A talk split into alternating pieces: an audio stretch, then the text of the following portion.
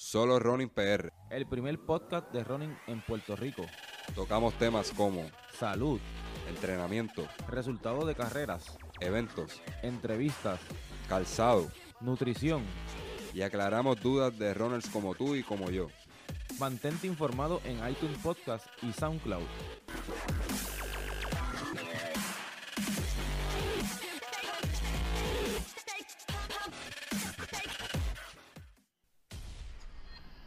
Saludos y bienvenido a otro episodio más de Solo Running. En esta ocasión nos vamos a aguas profundas. Es un tema que no dominamos, pero que eh, vale la pena recalcar y resaltar la gesta de este joven puertorriqueño, Joel Matos, de 31 años, que en el pasado mes de mayo estuvo nadando 47 horas, 6 minutos y 25 segundos, así como lo oyen. 47 horas, 6 minutos y 25 segundos para un total de 100 kilómetros desde la isla de Jos Van Dyke, un poco más allá de San Tomás, hasta las costas de Puerto Rico, exactamente las Croabas en Fajardo.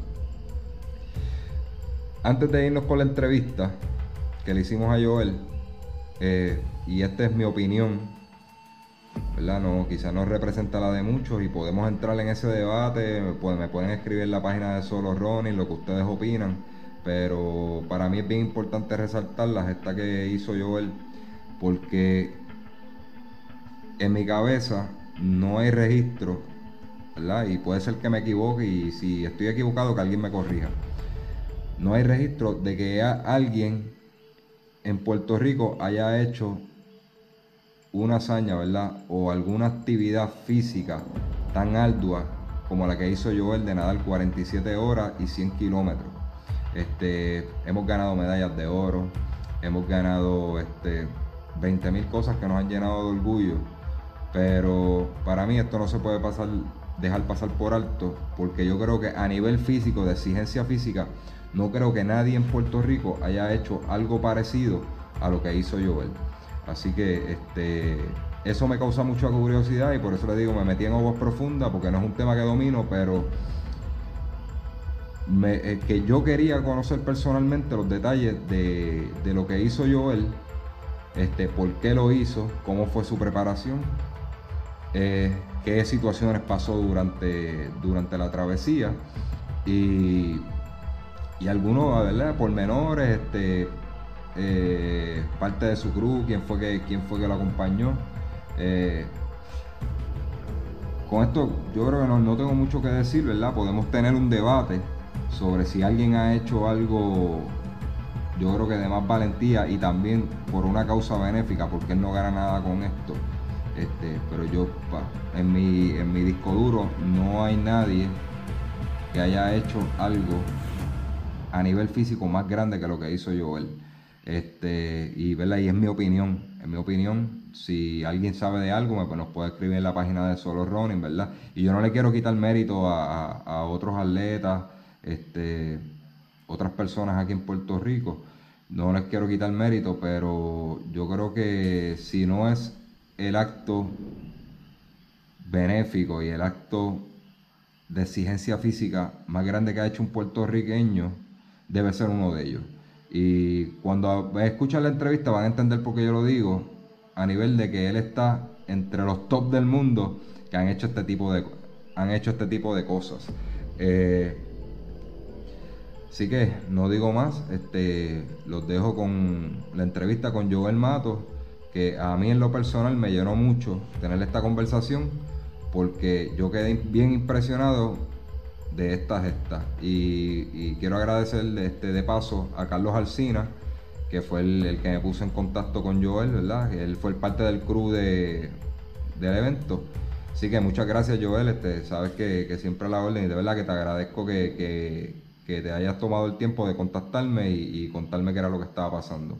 Este, muchas bendiciones. Bueno, mi gente de Solo Ronnie, pues tenemos vía telefónica a, a Joel Matos, que Joel, el, hace un fin de semana atrás, este, hizo, hizo la hazaña de 47 horas con 6 minutos y 25 segundos nadando 100 kilómetros de Jos Van Dyke hasta la, hasta las costas de las Croabas en Fajardo, eh, en, un atentado, ¿verdad? Para, para hacer un récord Guinness. Joel, saludo. Saludos, José, buenas noches. Gracias por la invitación. No, gracias a ti por sacar el tiempito. Yo sé que estábamos, estábamos pendientes, tan pronto ocurrió, estábamos pendientes para grabarlo, pero sabíamos que, pues, que te estabas recuperando y eso, y te queríamos dar ese espacio. Gracias a ti, ¿verdad?, por, por concedernos las entrevistas. Eh, Básicamente, Joel, pues, pues, queremos saber un poquitito, ¿verdad?, en, qué en qué consiste, para darte un resumen de lo que vamos a estar hablando, en qué consiste el récord, ¿verdad?, qué pasó durante, durante tu, este, tu attempt para, para hacer los 100 kilómetros. Un poquito, vamos a hablar un poquito de tu background y vamos a comenzar por, este, desde cuándo Joel se interesa por la natación.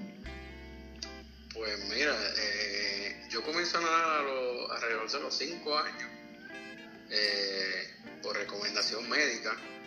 Eh, cuando yo era pequeño tenía problemas del habla y de desarrollo y, ya me habían operado de las cuerdas vocales, de la amígdala y, en la parte pulmonar, pero no me estaba desarrollando este, como se supone a la, edad que tenía.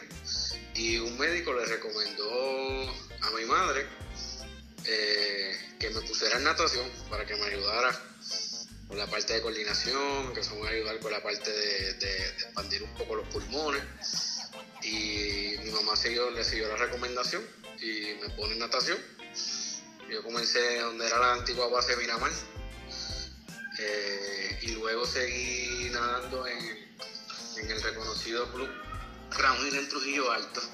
Y ahí me seguí desarrollando en el deporte de la natación y, lo que hicieron fue crear un, super atleta para los efectos, ¿verdad? Porque este, te desarrollaste yo creo que, que demás. Eh, básicamente, ¿verdad? Eh, eh, te desarrollaste, yo te podría decir, ¿verdad? La llamada viene contigo por, yo siento, yo siento esa curiosidad, ¿verdad? Por, por, por saber cómo fue tu background, cómo, cómo, de dónde, de dónde sale Joel Matos que es capaz de nadar 100 kilómetros en X horas y ¿verdad? poder completarlo. Eso es algo casi inhumano, ¿no? me imagino que mucha gente te lo ha dicho ya. Sí, sí, mucha gente me lo, ha expresado. Eh, desde pequeño, una vez empecé en, la natación, siempre me, encantó, eh, porque en el agua me sentía más libre en cuanto al movimiento eh, me sentía más cómodo. Eh, y entonces también mientras fui desarrollándome como, nadador, entonces posteriormente pues empiezo a, a, eh, el gusto también a nadar en, el, mar, en el océano. fui muchos años también salvavidas de aguas abiertas.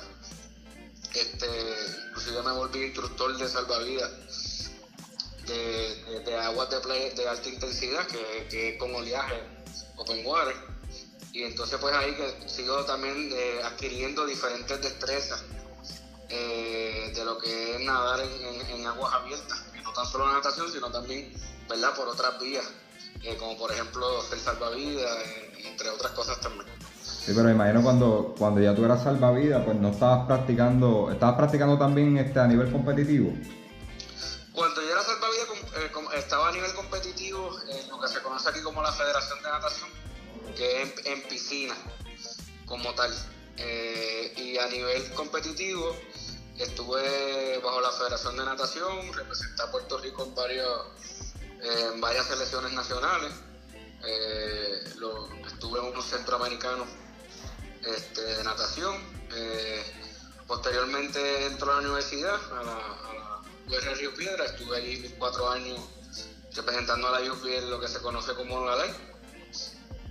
Y estudié allí en la UPI, eh, pero todo ese tiempo estuve a nivel de, piscina. No necesariamente estaba envuelto eh, regularmente y a tiempo completo en nadar eventos de aguas abiertas, como lo estoy ahora ya, eh, ¿verdad? Ya en mi adultez como tal. Ok, este, para tener una idea, para tener una idea, ¿qué edad tú tienes ahora mismo, Joel? Yo tengo 31 años. 31 años. Y cuando tú nos mencionas centroamericano, ¿verdad? Lai, pues eh, tú no eras un nadador cualquiera, tú eras, tú eras un buen nadador para llegar a centroamericano. sí, fui, un buen nadador, inclusive tuve, tuve tres marcas nacionales. Eh, yo, yo, nada, yo me empecé cuando estaba a nivel competitivo, me especializaba en, el estilo de mariposa, especialmente en los 200 metros mariposa y tuve tres marcas nacionales. Así que sí, fui, fui un buen nadador. Es importante eso, ¿verdad? Para saber de dónde, de dónde sale Joel a nivel de centroamericano. ¿En qué, en qué disciplina competiste? Eh, lo mismo, 200 metros mariposa. Ese, fue mi estilo y fue donde más lejos yo llegué a nivel competitivo en piscina. Eh, fue en el evento de, lo que se conoce como mariposa o en los 200 metros. Y, cuando tú eras niño, o sea, ¿esa era tu meta? ¿Llegar a unos centroamericanos, representar a Puerto Rico o simplemente, ¿verdad? Lo, te lo disfrutabas y no tenías una meta como tal a nivel pues, pues competitivo? Pues, no, tengo que, decir, tengo que, decirte que no, no, era una meta. Eh, yo tuve la, ¿verdad? La, dicha de que eh, cuando mis papás me ponían en el deporte de natación fue por una recomendación médica, pero realmente ellos no, no me ponían presión en cuanto a que se tenía que ganar, nada de esto, siempre fue bien, eh, en un principio mayormente recreativo, para que aprendiera el deporte de natación. Me acuerdo que empecé en lo que se conocen los, los preequipos, en las escuelitas de natación, y rápido, como en dos meses, ya me pasaron al equipo, me habían encontrado que tenía potencial y pues me lo disfrutaba como me lo disfruto hoy día toda la vida. Qué bueno. Este, entrando, entrando un poquito en lo de los ultras, ¿verdad? Aquí yo me estoy metiendo en, aguas profundas contigo, porque ¿verdad? El, el, el podcast de nosotros básicamente es de running, pero hay, hay, una similitud entre lo que tú hiciste y estos ultracorredores, ¿verdad? Que corren 100 kilómetros, 50 kilómetros, cualquier distancia por encima de 26 millas. Este, y es lo que me gustaría aprender contigo entrando en la disciplina de los ultras, eh, es una disciplina muy este, bien popular. en, el, en es, bastante popular, hay muchos maratones prestigiosos de eso, pero en natación, ¿es igual de popular? No, mira, no, en, cuanto, en cuanto a, lo que se conoce como los ultranados, eh, en, en aguas abiertas, lo más común es 5K y 10K. 10K es la distancia olímpica aguas abiertas se compite, ya a nivel olímpico en 10K. Entonces luego de 10K pasa como los, los, ultramaratonistas, que después del maratón se conoce como ultramaratón, en el caso de aguas abiertas, después de 10K se conoce como entonces los ultranados, que es lo que yo, yo estoy haciendo. Eh, donde más se está viendo este tipo de, de eventos es en Europa, porque ya, ya también están haciendo ya, allá sí se ven eventos ya formales, que va un grupo de personas y por ejemplo nadan 25K, 30K, estas distancias, quizás hasta 40K. Eh, pero acá en este lado, en Estados Unidos se ven, pero menos, pero en el Caribe realmente no hay un, no hay un evento formal que se nade, en ¿verdad? lo que se conoce como un cruzanado, que se nade más de 10K eh, y mucho menos lo que yo estoy haciendo, porque ya lo que yo estoy haciendo es, es, lo que se conoce como un solo swim, que es rutas que nadie ha hecho, pero distancias bien largas. No es, no es un evento oficial en el cual hay mucha gente nadando y pues llegan de un punto a otro y ver, quién gana, sino que más bien lo que yo estoy haciendo eh, son, unos, son unos nados solos eh, y eso pues en esta área pues no, no es muy común. ¿no? Oh, dato, curioso, ¿verdad? De que esos eventos se, estén practicando en, Europa, las condiciones del agua, no sé, tú me corriges, no son las mejores comparadas con las del Caribe, que es un agua templada, ¿verdad? No, para nada, inclusive muchos de ellos pueden nadar en el mar varios meses al año, el resto tienen que nadar en piscina con calentador, eh, porque pues e, el agua se pone muy fría. Eh, nosotros en Puerto Rico tenemos las condiciones para poder hacer este tipo de eventos todo el año. Eh, que realmente pues eh, hay un potencial para explotar este tipo de, eventos que también ahora, ¿verdad?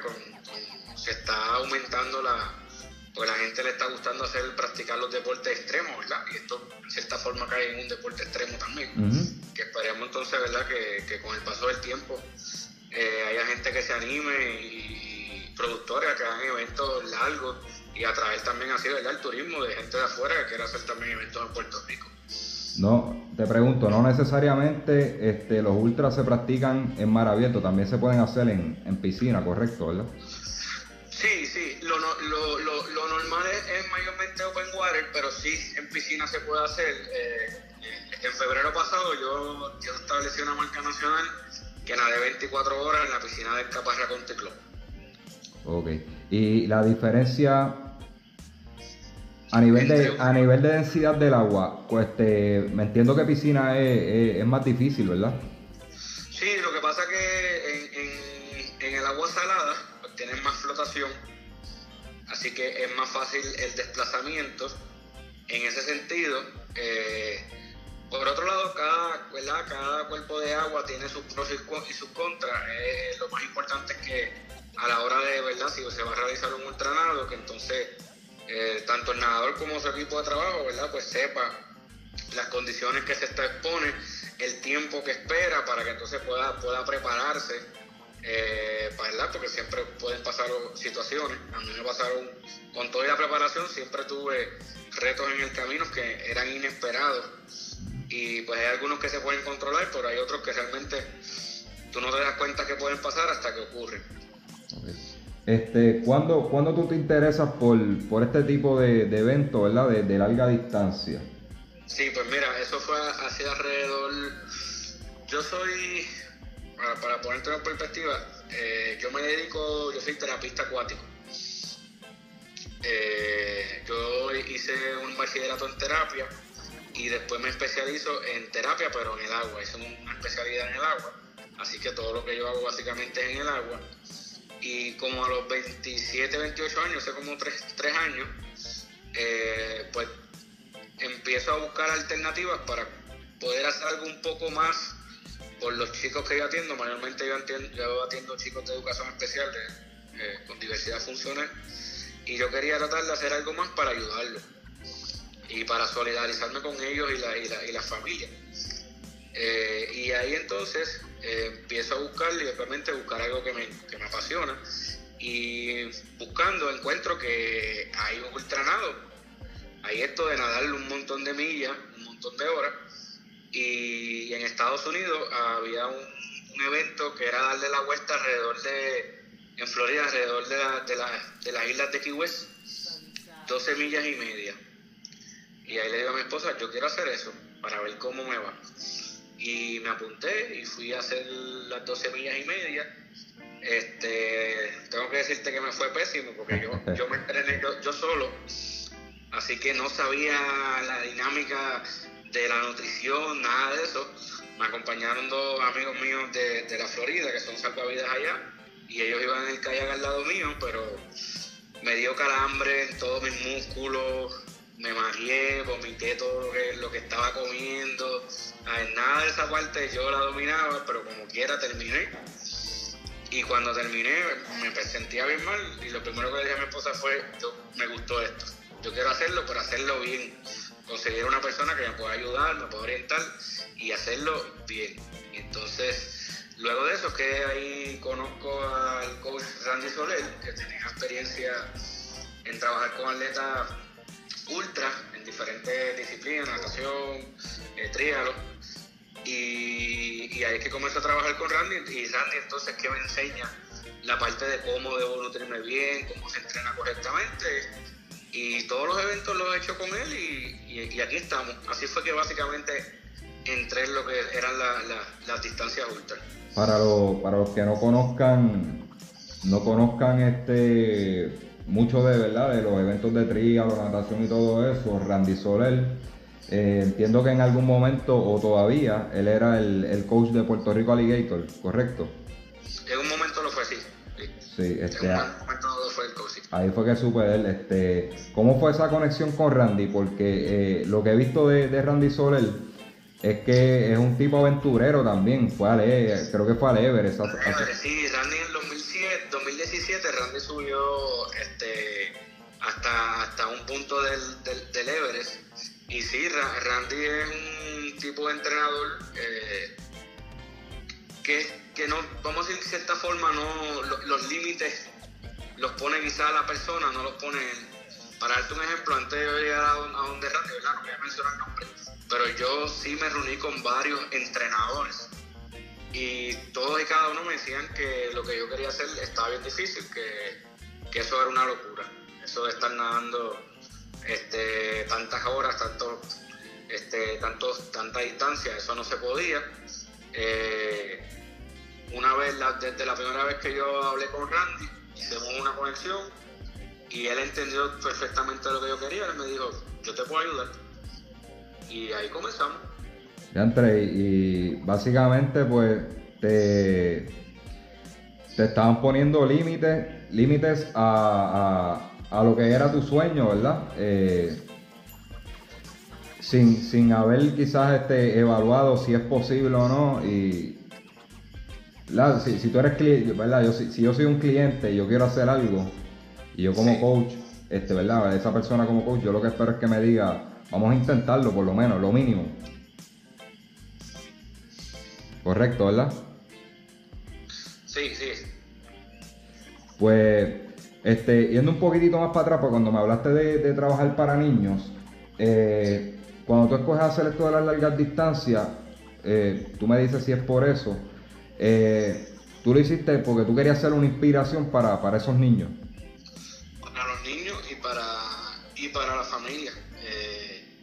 yo lo veía como todos los días realmente yo veo que para esta familia es, es un desafío y la travesía de ellos, la hazaña de ellos es diaria. Realmente lo que yo hago es, pues sí es algo, ¿verdad? Extremo, pero realmente son varios días. Y después yo me repongo, me recupero y sigo mi vida diaria, pero realmente es todas estas familias eh, de niños que tienen condiciones, cáncer, malformaciones físicas, diversidad funcional, eh, realmente todos los días están envueltos en diferentes situaciones y tienen que todos los días superar muchos retos en las personas que no tenemos ningún tipo de condición, no los tenemos y aún así, pues normalmente todo el tiempo nos estamos quejando. Eh, y entonces pues ahí que yo quiero, además de demostrarle, ¿verdad?, de esa parte de, esa simpatía, de esa solidaridad, pues también recabar fondos para organizaciones que yo entendían que lo, que lo necesitaban y pues, por ejemplo, las dos organizaciones que yo he ayudado en, en, nados ha sido la Fundación de Niños San Jorge, que ayuda a niños con, malformaciones físicas y cáncer, y Olimpiadas Especiales, eh, que son los atletas que nos representan eh, de diversidad funcional, que están compiten por, por Special Olympics Puerto Rico. Perfecto, eso es muy, muy, bonito detalle, hermano. Eh, ya sabemos que, que nadaste 24 horas, ¿verdad? Eh, por encima de 24 horas previo a este evento, ¿qué otro, qué otro intento has hecho? Otro, el año pasado, de hecho, en mayo del año pasado, yo nadé desde San John, desde la isla de San John hasta Ceiba. La diferencia de ese evento fue que yo lo hice de isla en isla.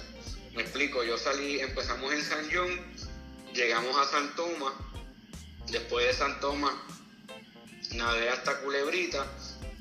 Culebrita pasamos a Vieques y de Vieques terminamos en Ceiba. Así que fue, fueron dos días, cinco islas. Y así entonces hicimos la ruta.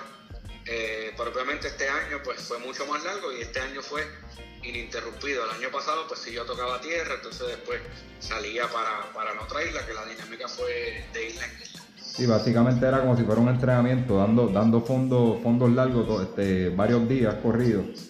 Exacto, dos días, fue el año pasado, sí, dos días. Ok, ahora entrando, entrando en, lo último que hiciste, que fue las 40, este, ¿verdad? Para los que empezaron a escucharlo tarde, 47 horas, 6 minutos con 25 segundos, 100 kilómetros desde eh, Jos Van Dyke. Eh, las Croabas, vamos a hablar primero dónde queda ubicado Jos Van Dyke para que la gente se, se, ubique más o menos en el mapa. Pues mira, Jos Van Dyke está en lo que conocemos como las Islas Vírgenes. En el caso de Jos Van Dyke es una británica, eh, pero está en lo que conocemos como las Islas Vírgenes. La mayoría de la gente conoce mayormente San Tomás. Si la- una persona llega a San Tomás y mira hacia el otro lado, en el lado norte de San Tomás, va a ver una isla, esa isla es Van Dyke. Así que cuando yo salgo, yo salí nadando el 24 de mayo, a eso de las 6.40 de la tarde fue que comenzamos el nado. Así que cuando yo salgo de allá de las Islas Vírgenes, pues salí literalmente, le pasé por el lado a Jos y, y le pasé por el lado a San Tomás. Eh, cuando dejo San Tomás atrás, pues entonces el- la próxima isla que me quedaba era Culebra, para que más o menos se ubiquen en, verdad, en la parte geográfica. Perfecto. Ok, seguimos con el tema de, de este evento. ¿En qué, ¿En qué realmente consiste el récord? Porque yo sé que, que, pues que Guinness, este, dentro, me puse a buscar la información y dentro de Guinness pues hay muchas vertientes dentro de lo que es natación. Este, Sí. Hay unos récords este, hasta, hasta absurdo que es nadar, que sé yo cuánto tiempo este, por debajo del agua congelada. Eh, Sí, sí, sí, hay un sinnúmero de, de, de récords y, y- y de diferentes cosas que tienen que ver con el agua, que no necesariamente tampoco tienen que ver con natación, Ajá. como tú bien dices. Este, en el caso de este récord, eh, pues no, para, para, para, para comenzar, cuando, eh, cuando decidimos hacer esta ruta, es Randy Soler, el coach mío, él es quien me propone la ruta. Eh, esa, esa ruta la había pensado ya y es de que me dice Joel, este, vamos a hacer esta ruta. Y me enseña la ruta y me dice, ¿qué tú crees? Y yo digo, pues vamos a hacerla, seguro que sí. Entrenamos y lo hacemos. Y en ese momento no sabíamos que esto había una posibilidad de que fuera un récord Guinness. Eso no nos pasó por la mente en ese momento. No es hasta como un mes antes que, que Guinness nos informa que esto sería un récord. Y ahí es que entonces se comienza a hacer, ¿verdad? Toda ¿verdad? la documentación de Guinness, a prepararse todo eso. Y ellos nos informan que sería la primera vez que se nada desde las Islas Vírgenes Británicas hasta Puerto Rico. Eh, y el título que ellos le ponen al récord para romper, para establecerse, no romperse porque nadie lo ha hecho, así que yo no estaba buscando romper ninguna marca, sino establecer algo que nadie había hecho. Bueno, bueno. Eh, el título que, se, que ellos pusieron era menor tiempo entre las Islas Vírgenes Británicas y Puerto Rico. Ellos me dieron 60 horas para hacerlo. Ese era el timeline que ellos me dieron, de 60 horas, y se hizo en 47, como mencionaste ahorita. Wow. ¿Cómo ellos se enteran? Eh, ellos se enteran porque es un acercamiento y, y llama a una persona, nos llama una persona para, para preguntarnos bien eh, qué era lo que se iba a hacer, etcétera, etcétera. Y pues, yo, yo, yo estaba en la llamada, digamos varias personas, eh, ¿verdad? En speaker, como, como uno dice, en altavoz. Y yo estaba en, en- en- eh, entre grupos, eh, mi esposa y, y- y otras personas que nos ayudan. Y, y cuando entonces nos empiezan a hacer muchas preguntas, nos hicieron muchas preguntas, ¿y de dónde? Se, ¿Dónde empiezan a salir? ¿Y cómo lo van a hacer? Y me acuerdo que la persona dice, pero es que esto, esto nunca se ha hecho antes y esto no, entendemos que sí, que sería un- una, marca.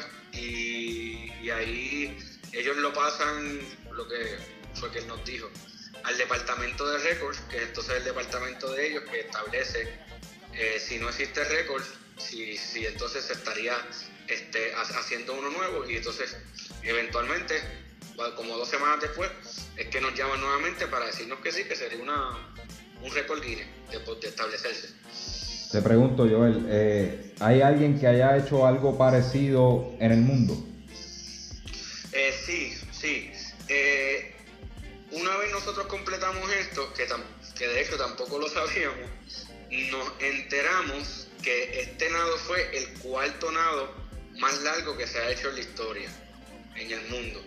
De la forma como yo lo hice, que es, es sin ningún tipo de asistencia, ininterrumpido y, en las, cor- y, el- y lo que se, corre- se conoce como corriente neutral en el océano. Eh, Es, es importante aclarar que dentro de, a- del mundo de aguas abiertas, la gente lo hace con diferentes modalidades. Por ejemplo, han habido cruces a nado que la gente ha nadado 300 millas con chapaleta, snorkel, wetsuit. Y eso sí se, ¿verdad? se, se reconoce en el mundo de las aguas abiertas. Hay una organización que se llama WOXA, que es World Open Water Swimming Association, Organización Mundial de las Aguas Abiertas, que es la que certifica todos los récords que se hacen a nivel mundial, especialmente los, récords que se hacen como, lo- como yo hago, que son nados solos, que no son competencias. Y entonces ellos lo ponen en categoría. En la categoría que yo hice, que sin ningún tipo de asistencia, ni chamaleta, huesú, nada de eso, este fue el, cua- eh, el cuarto nado más, más largo que se ha hecho hasta, hasta el momento. Y el primero en el, y el, primero en el Caribe. Y el primero en el Caribe. El más largo que se, ha- que se, que se ha hecho es de 125 kilómetros. Nosotros, como te dije, no lo sabíamos. Probablemente si lo hubiésemos sabido antes, lo hubiésemos nadado 30 kilómetros más. no Para no lo baratárselo. sabíamos. Así que eso es una meta de nosotros. Como ya sabrás, una meta de nosotros eh, a mediano plazo es hacer un nado y que en, en nuestras aguas en el Caribe se establece, se haga el, el- nado más largo que se ha hecho mundo. Típico puertorriqueño, no, yo no quiero hacer una millita más, este, lo que quiero es baratarle el récord. Así que esperemos que de aquí a varios años podamos planificar eso. Wow. Este, pues, estamos hablando de que eres el cuarto, el cuarto en el mundo en ese tipo de disciplina y el Sí. primero en el Caribe. O sea que estamos hablando grande, este, Joel Mato es Grandes Ligas. Ahora, ¿cómo entra la iniciativa de la Fundación de Niños San, San Jorge? Pues mira, sí, esa es una excelente pregunta. Eh, cuando Randy me propone la primera ruta, que fue el año pasado, de San John a, a Ceiba, pues obviamente yo le digo, yo quiero que sea para, para beneficio de, de un- de una fundación. Y él me dice, no, estoy to- to- to- totalmente de acuerdo. Y ahí le digo, yo creo que sea para la Fundación de Niños San Jorge. Porque a esta fundación ya yo, yo los conocía a ellos. Además de que, pues, básicamente eh, eh, ellos son bastante activos. y, Pues, todo el mundo sabe lo que es la Fundación de Niños San Jorge y el Hospital San Jorge, lo que ellos hacen. Eh, pero yo a ellos lo, lo- ¿verdad? los conocía un poco más, más de cerca porque ya yo le había dado servicios de terapia acuática a niños de la fundación. Eh, así que pues ya yo tenía, ¿verdad? por decirlo así, un lazo con, con con los participantes de esta fundación. Y da la casualidad que cuando yo le digo a Randy, yo quiero que sea esta fundación, él me dice, estoy totalmente de acuerdo, porque el hijo mayor de, de Randy tuvo una situación cuando pequeño y en el hospital San Jorge le salvaron la vida. Wow.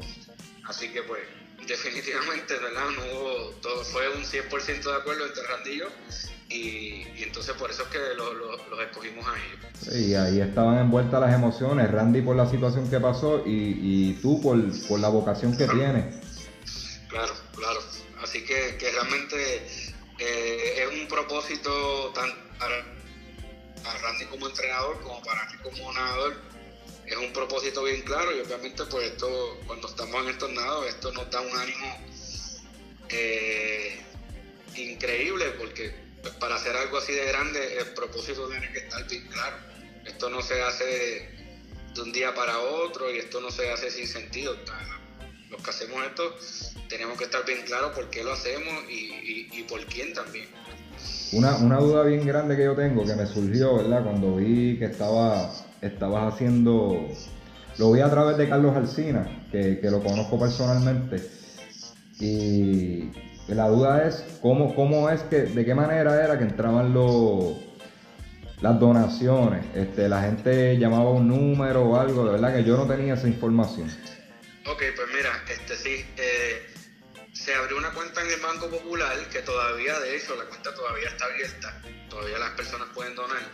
Y esa, esa cuenta se atachó a una TH Móvil, que es 787-406-6257, y también se atachó un- una cuenta de PayPal, y mientras yo estaba nadando, pues las personas podían ir donando, y pues como te dije, todavía la cuenta está abierta el que desee pues todavía puede hacer su donación. Al próximo este, me avisa y le damos, le damos promoción por la página de nosotros para que todo el mundo también esté pendiente. Y verdad que pueda, porque la, la iniciativa es muy buena y, y- y para que, para que, aunque no es en balde lo que tú estás haciendo, pero que se multipliquen esas bendiciones y lleguen esa- esas donaciones al hospital. Pues sí, lo vamos a hacer, sí. Ok, este, nos movemos a cómo fue esa preparación. ¿Qué, qué incluye, verdad? Resúmalo, ¿verdad? Para no, no, no quitarte mucho tiempo, resúmanos cómo es la preparación para un ultra. Pues mira, este, mm, por ejemplo, para este evento yo me preparé por nueve meses eh, y la preparación incluye varias facetas. Incluye la, la faceta física, la faceta mental, que también es la mental, pues incluye ¿verdad? la parte espiritual, todo eso hay que, trabajar hay que trabajarse de una manera este, integral, como, como, como, he mencionado yo. Eh, en la parte física, pues mucho trabajo, muchas madrugadas en piscinas, eh, volumen de trabajo eh, bien alto. este tipo de entrenamiento es lo que se conoce como un entrenamiento acumulativo. Ah, yo nunca en el entrenamiento, yo nadé 100 kilómetros corrido. Ah, yo, nunca nadé 100 kilómetros de una forma corrida para, para saber si lo iba a llegar, sino que se hizo de forma acumulativa. Si ya habían semanas que yo hacía este, quizá el doble de los 100 kilómetros, porque el volumen de metraje era bien alto. Eh, muchas horas nadando en aguas abiertas, eh, yo mayormente nadaba en el área aquí de la Laguna del Condado, Champar, La Verde. Los fines de semana era mayormente cuando yo hacía los fondos, porque la semana pues trabajo. Y pues los fondos eran 8, 10, 12 horas nadando para ir ¿verdad? aclimatando el cuerpo a, a este entrenamiento. Como parte del entrenamiento también se, se ponía en práctica lo que es la deprivación de sueño, que eran fines de semana que entonces no dormía y entrenaba para que el cuerpo se fuera acostumbrando a estar nadando sin descanso, como pasó en el evento, que estuve 47 horas, ¿verdad? Nadando. Todo eso nosotros lo entrenamos. Eh, en adición a eso, hacía mucho trabajo de, yoga. Eh, en la parte física, yo no puedo, mis articulaciones son blanditas por estar mucho tiempo en el agua, así que no hago mucho trabajo de impacto como correr y ese tipo de cosas porque me tiende a lastimar y me, molesta los tobillos, las rodillas y ¿verdad? esa articulación. Así que el, ejercicio físico más fuerte que yo hacía son unas rutinas de boxeo eh, que me hacía el entrenador de boxeo Elliot, que tiene un gimnasio en la, en la calle Loiza, Black Boxing, y él me preparó como una clase, no, no como un boxeador, sino como unos movimientos de boxeo que entonces no me lastimara y pudiese, ¿verdad? Este, fortalecer sin lastimarme. Eso, eso me ayudó muchísimo. Y además de eso, pues masaje deportivo con el Nieve, que es un reconocido aquí masajista deportivo. Y eso es lo que me ayudaba en el caso del, del, del masaje, era que mis músculos se recuperaran este, durante el entrenamiento y pues evitar las lesiones, que es lo que pasa, ¿verdad? Con, con, con todos los deportes. Este, cuando tú estás en un alto volumen de entrenamiento, lo, de las peores cosas que te pueden pasar es que te lesiones en el camino, porque, eh, pero pues gracias a Dios todo el entrenamiento fue exitoso. Eh, también tuve unos, unos campamentos, por ejemplo, en Colorado. Eh, fuimos a Colorado a entrenar en altura y estuvimos allá como dos semanas y media y esas pues, eso, eso, esos campamentos también me ayudó muchísimo. Aquí en Puerto Rico hicimos dos campamentos en combate, en el área de combate, y pues también eso fue excelente. Pero sí, realmente es un entrenamiento, eh, de más está decir que difícil, fue bien difícil, eh, pero ¿verdad? para poder estar a la altura de, lo difícil del evento. Wow, de, todo lo que me dijiste, lo más que me sorprendió fue lo de la privación de sueño. Que tuviste que quedarte fines de semana despierto para acostumbrar, acostumbrar el cuerpo y la mente a no dormir. Sí, eso, eso se entrena. Sí, no, eh, eh, me sorprendió por eso, porque no, no conocía que alguien haya hecho eso, ¿verdad? Quizá dentro de mi ignorancia del deporte, este, que alguien entrene ese tipo de cosas. Wow. Pues sí, sí, sí, se hace porque mientras yo nado yo no, no, Entonces, pues hay que de alguna forma. Eh, realmente, el, el, cuando no haces estos eventos ultra, tú estás rompiendo con muchas eh, ¿verdad? Con, muchos estímulos naturales que tiene el cuerpo, como ir al baño, dormir, comer, y tú estás rompiendo con eso, porque estás muchas horas haciendo un ejercicio repetitivo y tu cuerpo en cierto momento va a decir, pero espérate, esta es la hora de dormir, esta es la hora de comer, esta es la hora de hacer necesidades, y tú lo estás privando de eso, y, ¿verdad? y además de privarlo, estás haciéndolo hacer un ejercicio, un movimiento por mucho tiempo que no está acostumbrado. Por eso entonces que hay que entrenarlo, ¿verdad? Para que no, no, haya un shutdown del cuerpo. Ese es hacer ese tipo de, entrenamiento. Durante la travesía, Joel, eh, ¿qué, es lo más peligroso que tú, tú puedes encontrar o que encontraste en esta ocasión? Pues mira, en, general, en estos tipos de nados, sí, ¿verdad? Hay, hay mucho, vamos a decir, peligros eh, desde pues, la vida marina que te puedes encontrar, eh, pues las corrientes, eh, el oleaje, la exposición al sol, la exposición a la sal también.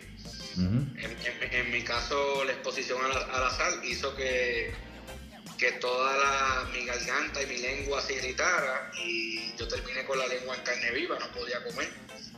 Eh, inclusive después del evento estuve cinco días eh, que no podía comer sólido, tenía, me tuve que mantener con suero y, eso, hizo, eso hizo que perdiera 17 libras eh, luego del evento, porque no podía comer sólido. Sí, que a pesar que te preparaste bien, pues, pero también pusiste en riesgo tu salud, ¿verdad? Sí, sí, sí, en cierta forma sí, se, puede, y a pesar de que uno se puede poner, por ejemplo, para el sol, son blog, todo eso, pues yo acabé bien quemado y con mi piel bien inflamada eh, por la exposición, ¿verdad? A, estar afuera expuesto en, el mar.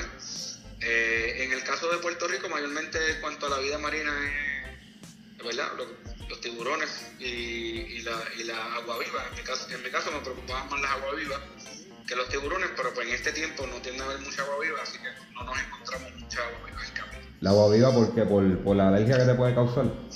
Eh, sí, eh, por la alergia, la reacción que pueda tener, que, se, que me, por ejemplo, que en la cara, que me moleste y estar tantas horas eh, con esa molestia, eso a mi cuerpo le va a producir que gaste mucha energía y, al final entonces me, me puede pasar factura. En algún momento, Joel, este, durante el tramo, este, ¿sentiste algún, temiste por algún riesgo físico o sentiste alguna molestia que, te empezó a trabajar la mente de que, de que no podías completarlo? Pues mira, físicamente yo me sentí muy bien, eh, muscularmente hablando, o sea, no, tuve lesiones, no tuve calambre en ningún momento. Eh, en la parte así que sí, en un momento sentí un poco de temor fue precisamente cuando, cuando por la sal no tuve que dejar de comer sólido, porque no, me, no, podía masticar y no me pasaba por la, garganta, no me bajaba este, la comida sólida. Eh, ahí entonces tuvimos que seguir a líquido solamente, pero también llegó el punto que tenía la garganta tan irritada eh, que apenas me bajaba líquido. Me tomaba un sorbo de agua, por ejemplo, y me podía tomar la mitad del líquido. Y entonces eso sí me, dio temor, pero decía todavía, eso fue como faltando 8, 7, 8 horas. Yo decía, todavía me faltan, peor, ahí ya veía la costa, pero todavía yo sabía que me faltaban 7, 8 horas. Y yo decía, sí, ya, obviamente mi cuerpo está cansado, pero si no me puedo nutrir como se supone, este, entonces, aunque quiera llegar, si me da calambre, entonces se va a complicar eh, la fatiga este, muscular, entonces me puede dar calambre en cualquier parte del cuerpo y todo se complicaba. Así e, eso fue uno de los temores en cuanto a mi cuerpo. Yo diría que, el mayor que tuve. Para, para compararlo un poquitito con los correr, los que hemos hecho maratones, ¿verdad? 26.2 millas, eh, una hora, una hora dentro de una carrera de un corredor común representa 15 minutos por un corredor de 5 y 10 kilómetros, porque ya estamos acostumbrados a la distancia. 7 a 8 horas, todavía en tu caso. ¿Tú sentías que era mucho o, era un chunk pequeño de, de, del intento? Pues, mira, en, cuanto a tiempo, no, no para mí no era una, una, preocupación mayor porque ya venía de nadar 30 y pico de horas, así que yo decía, en cuanto a tiempo no, no, realmente no, no, era un problema. En ese, en ese momento la preocupación era por la nutrición, pero no, en cuanto al nado, esas 7, 8 horas, eh, no era no es algo tan significativo. Tú dices que pasó también eh, con los corredores, eh, ¿verdad? Y mayormente cuando ya tú te traes un paso que lo logras mantener por mucho tiempo, eh, pues realmente no es algo tan significativo. Ahí es mayormente la parte mental la que, la que hace la diferencia. Este, ¿Qué productos tú usaste para hidratarte? Por ejemplo, en el running nosotros usamos a veces, y los triatletas, tab- tabletas de sal, eh, eh, eh, productos que vienen que son electrolitos, este, trae electrolitos, carbohidratos, proteínas.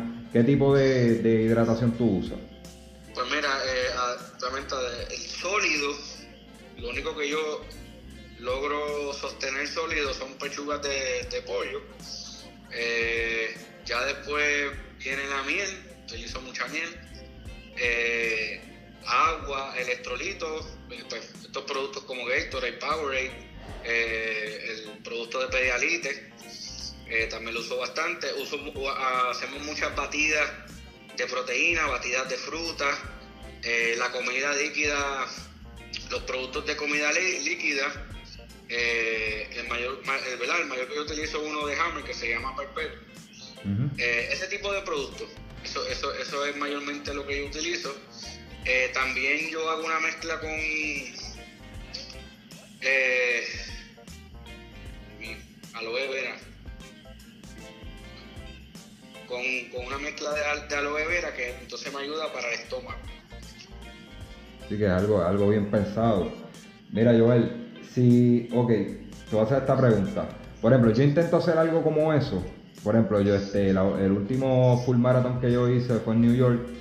Eh, mi esposa estaba, ¿verdad?, de cheerleader por allí y, estaba bien preocupada porque en algún punto, pues, decía, contra, tiene que haber pasado por aquí y todavía no lo ha hecho. Y estaba un poquito preocupada, ¿verdad?, de mi salud. ¿Qué, piensa tu esposa cuando tú haces este tipo de, cosas? Pues mira, este, cuando, obviamente cuando yo hago todo esto, pues ella, yo obviamente lo discuto con ella. Ella es parte de mi equipo de trabajo. Ella es mi equipo de trabajo, es la que se encarga de preparar la nutrición y, junto a Randy son los que se encargan de la nutrición mía. Así que ella está en el bote cuando yo hago tornado. Eh, eh, así que realmente en todo momento, ¿verdad? Pues ella está, ella está ahí y obviamente hay, ¿verdad? Una preocupación, pero con el paso del tiempo, ella también pues se ha ido educando en lo que es el, ¿verdad? nado en aguas abiertas y muy especialmente en la parte de los riesgos que podemos tener en el mar. Eh, como ya tú sabes, pues lo que la gente mayormente habla de los riesgos en, aguas abiertas, pues es por los tiburones. Eh, pero realmente ese no es el riesgo mayor, son otros. Eh, y pues una vez ya uno se empieza a educar del deporte, como es el caso de ella, pues ella lo ha entendido mucho mejor. Entonces, pues quizás en vez de, vamos, vamos a decir, de no apoyarme, pues ha pasado a apoyarme 100% e inclusive pues estar ahí como parte de mi equipo de trabajo, lo cual para mí también es, es algo excelente porque es no es lo mismo, ¿verdad? Que te, quizás te anime un- unas personas que tú no conozcas a que tu esposa esté ahí apoyándote. Eso, pues, como tú sabrás, eh, eh, eh, vamos a decir que es otra cosa. Que esté un Sí. familiar tuyo al lado tuyo cada vez que tú respiras, este, mirándote y dándote apoyo. Bendito, mano, sí, este, no, me imagino que, que es algo súper emocionante para ella, o sea, para ti, tenerla ahí, porque eh, eh, eh, ella es tu media mitad, y, y para ella una preocupación porque tiene a su media mitad dentro del agua, tomándose un riesgo, este, ¿verdad? Debe de ser muchos sentimientos encontrados. Sí, sí, sí. Por ahí lo más importante, ¿verdad? Como yo siempre le digo, que es eh, envolverla para, y, y que sepa la razón por la que se está haciendo. Eh, que no es simplemente por, ¿verdad? Porque queremos establecer una marca, sino pues antes que eso va eh, el ayudar a otras personas y recabar los fondos. eh, antes de, de, de- de poder establecerlo cualquier marca, que en estos casos, pues como sabrás, nos damos cuenta después que lo hacemos. no estoy en la materia de running, estoy en materia de natación, lo hago, ¿verdad? No porque tú estés hablando conmigo ahora, lo hago este, por admiración, porque yo entiendo que, que lo que tú hiciste no lo hace cualquier ser humano en el mundo. Este, yo te pregunto, ¿qué características físicas o mentales son las que te dan ventaja para poder hacer esto? O sea, algo que tú entiendas que tú dices, mira, yo tengo algo especial físico o mental que me da ventaja sobre otras personas para poder hacer este tipo de cosas. Ok, te entiendo. Mira, yo pienso que todo, el mundo puede prepararse para hacer este tipo de, de, eventos ultra. Eh, sí, entonces, de verdad, puede, puede, si no tiene unas características, las pueden ir desarrollando, entrenando. Eh, en mi caso en particular, eh, pienso yo que me ayuda, que yo soy una persona bien, bien disciplinada. Eh, tengo un carácter bien calmado. Siempre he sido una persona que tiene mucho temple y mucha calma. Y en este tipo de eventos, pues eso es importante, porque tú estás muchísimas horas solo en el mar, haciendo un movimiento repetitivo. Y sí, obviamente hay, hay, uno, hay unos retos durante el evento que si entonces tú no puedes responder de una manera correcta, pues entonces te vas a quitar. Entonces, pues en ese sentido, pues eso sí, pues en mi caso, eh, ¿verdad? Pues, pues, pues, sí me ha ayudado y pues con el paso del tiempo, pues obviamente en la parte mental, pues eh, uno, uno, va entrenando la mente, pues para entonces cada vez ser en ese sentido más fuerte, ¿verdad? Y poder reaccionar mejor a las diferentes situaciones que entonces puedan pasar durante, durante el camino. Bueno. Así que, que yo podría decir que ese sería el factor más, decir, que me pueda ayudar de paquete, ¿verdad? Que tengo. De por, de por sí, sí, mano. Este, ¿cuántos, ¿Cuántos ultramanejadores existen en Puerto Rico como tú? Pues mira, ahora, ahora mismo no hay nadie, además de, de este servidor, no hay nadie haciendo este tipo de eventos ahora mismo en Puerto Rico. Eh, sí lo hubo en un pasado, Orlando se llamaba Orlando Fernández, que, que, que le llamaban el Aquaman Boricua. Okay. No sé si te, si te, Sí, si me, has escuchado eso. me acuerdo, me acuerdo, me acuerdo de eso. Pues él, él hizo unos cuantos eventos a través de Puerto Nado de Caja de Muertos hasta Ponce. Hizo, creo que como dos eventos más de ultranado. No fueron, ¿verdad? No fueron tan largos como el mío, eh, pero sí hizo unos eventos. Inclusive él también nadó en una piscina 12 horas eh, en, en, un año, y entonces no es, hasta el no es hasta este año que yo nado 24, que entonces hice el doble de él, pero anterior a eso, él era la persona que más horas había nadado en una piscina con 12 horas. Ok, o sea, porque ahora mismo estás tú solo en, en este tipo de disciplina. Sí, básicamente sí. Este, esperemos, eh, esperemos no, hay ¿verdad? Con, este, con, con estos nados que yo he hecho, pues hay personas que han empezado a entrenar para estos nados, inclusive en el, allá en, este evento hubo un nadador, eh, Pedro Rivera, que él estuvo, eh, fue un pacer por varias horas, se metió al agua por, una, por 50 minutos y salía, y lo hizo varias veces, y pues hay varias personas como él también que están interesados en hacer este tipo de eventos, así que esperemos que, ¿verdad? que en un periodo no muy lejano ahí tengamos otros nadadores también haciendo rutas alrededor de Puerto Rico o en otros lugares porque hay mal tenemos de sobra. Eh, Joel, próximo, próximo, este, próximo intento que vas a hacer. Pues mira, en, en agenda confirmado tenemos para el 2020 eh, hacer lo que se conoce como el English Channel o Canal de la Mancha. Eh, ahí estamos buscando ser el, primer puertorriqueño en cruzar de Inglaterra a Francia. Ok, eh, y, y latino, y, ¿Ah? ¿latinos lo han hecho? Latinos sí lo han hecho, puertorriqueños ninguno. Ninguno. Este, bueno, según tengo entendido, ahí la dificultad es eh, la temperatura del agua, ¿verdad? Y las corrientes. Correcto, correcto. Ahí la dificultad mayormente para mí va a ser la temperatura, la distancia son 21 millas, eh, ¿verdad? Que, a pesar de que son bastantes, pues yo he nadado más, más, que eso, así que, entendemos que eso no va a ser este, un reto en cuanto a distancia, pero sí esa distancia en agua fría, entonces sería el mayor reto, así que entonces ahora pues ya vamos a empezar desde ya, desde ahora de este verano, empezar a hacer campamentos en agua fría fuera de Puerto Rico, para entonces ir aclimatando el, el cuerpo a esta temperatura. Nítido. Este, para los que no entiendan este, la dificultad, cuando él dice que, que, va a ser menos distancia, obviamente es menos tiempo, pónganse en a googlear y, y, busquen, busquen, este, busquen lo que es para que vean o sea, que a pesar que es menos tiempo, es la dificultad y no todos lo completan. Entonces, que, que lo que tú vas a hacer, también es, admirable por, por, la dificultad que tiene. No es, no, no es el mismo tipo de agua calmada que, que, que tú nadas acá. Allí el agua, cuando yo me tire al agua, debe estar entre 55 y 60 grados, que para alguien, con, para cualquiera persona con nosotros que venimos del Caribe, es una diferencia de 40 grados, eso es mucho, eso es bastante. Entiendo que sí. Eh, yo con un frío de 60 me quiero morir. Imagínate con, con, esa temperatura en el agua. Brutal. Este, Joel, y dime, dime, y para la gente de Solo Running, este, dime que sí, que, que vas a partir el récord de, del que está primero en el mundo. Pues mira, sí, este, ¿verdad? Esto no es oficial, pero tenemos ya varias ideas para eso.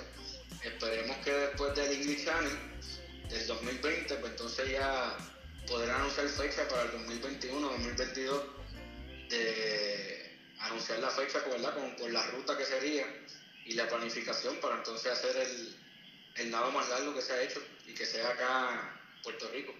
Pues a todas. definitivamente está en nuestra, en nuestra mente. Amén, amén. Yo espero que se dé. A toda la gente de Solo Running, este, bien pendiente a esto, Joel, ¿cómo te pueden, ellos, ellos te pueden seguir?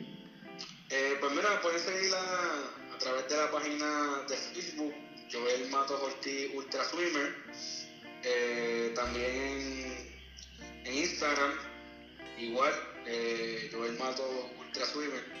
Esa no me acuerdo muy bien, pero creo que es así. Facebook Joel Mato Ultra Swimmer. Esa, esa mayormente la que utilizo. Eh, Joel, para yo no, no, quitarte mucho tiempo más, ¿quieres darle algún agradecimiento especial a, a, a tu equipo de trabajo, a alguna persona en, ¿verdad? Pues mira, sí, fue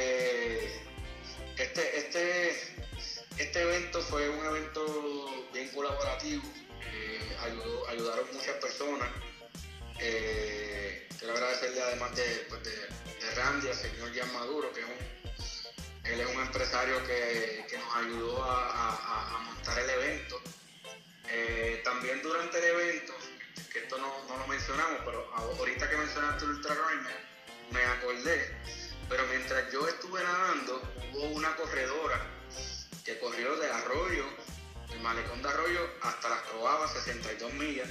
Ella se llama Patsy Ramírez. Sí, eso, eso lo, lo, lo, vimos, ¿no? no la hemos entrevistado, pero sí lo, sí lo vimos que lo hizo.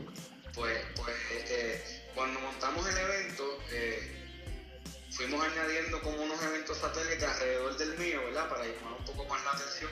Eh, también hubo un ciclista, Ubi Maldonado, él salió de las Croabas y le dio la vuelta a Puerto Rico y acabó en las Croabas.